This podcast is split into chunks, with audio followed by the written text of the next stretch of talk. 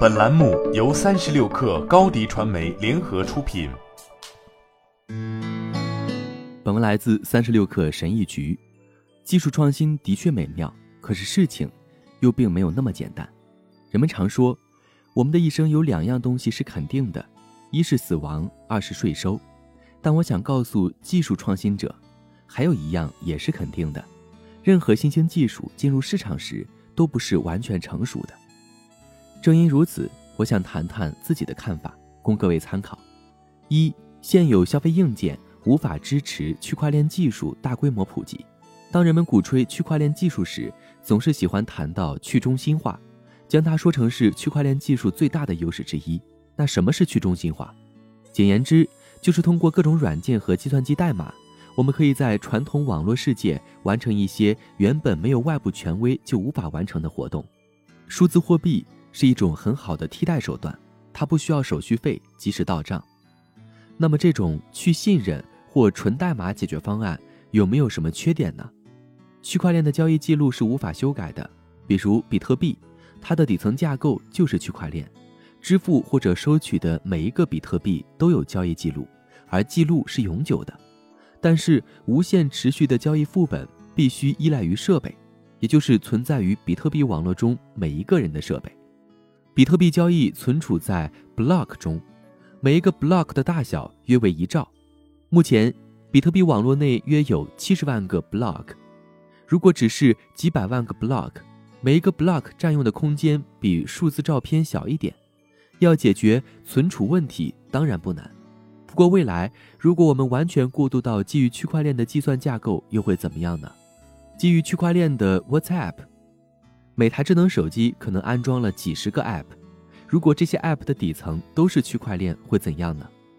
基于区块链的 WhatsApp。会不会强迫我们将所有对话记录存储到我的物理设备？区块链版 YouTube 会不会强迫我将所有上传的、观看的、分享的 4K 大容量视频存储到我的物理设备？如果区块链技术的计算模型不做根本调整，随着区块链的持续创新，现有消费硬件存储不够、处理能力不够的难题迟早会出现。二，对于一般用户来说，区块链应用的互动体验仍然糟糕。当你打开电脑或者智能手机，下定决心开设一个账户，你会发现开户体验很不好。许多人熟悉银行开户流程，但感到困惑的人仍然有很多很多。正因如此，仍然会有很多人前往银行网点开户。某天，你可能会苦口婆心地告诉奶奶，让她明白加密货币钱包需要设置随机十二个单词的恢复短语，然后再能继续。不止如此。如果想使用钱包内不同的账户，还需要短语的算法加密版本，两个密码以离线方式安全存储在某个地方，不会丢失，不会被盗。如果遇到麻烦怎么办？老实说，答案并不多。如果你忘了线上银行账户密码，可以再生成一个。如果黑客窃取你的密码，从你的线上账户偷钱，你仍然受到保护，因为。美国银行一般会为你的资金自动投保至一定额度。如果是加密货币账户出现上述问题，用户无可奈何，只能承受损失。正因如此，我认为在部分关键问题解决机制达成一致并确立之前，Web 三和区块链技术不太可能大规模普及。一个健全的金融生态系统，不只要保护用户免受作恶者的侵害。也应该保护用户免受自身错误行为的损害。到目前为止，这一问题还没有找到解决方案。三、区块链 App 相当于互联网的巴别塔。简单说说巴别塔的故事：古巴比伦人想建造一座极高的塔，它可以通往天堂，所以巴别塔又叫通天塔。上帝不喜欢人类的宏大计划，为了捣乱，上帝让人类说不同的语言。让他们无法在建塔大事上达成合作，最后塔垮了，于是世界便有了各种各样的语言。巴别塔故事和区块链有什么关系呢？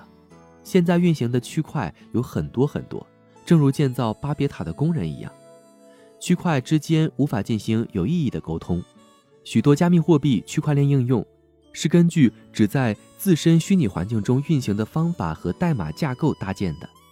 从纯粹的实用角度看，这样的做法无疑是在破坏传统互联网创造的价值。好了，本期节目就是这样，下期节目我们不见不散。热烈祝贺高迪传媒和 Top One 突破润滑油再度达成新媒体整合营销全案合作，共启汽车后市场数字营销新征程。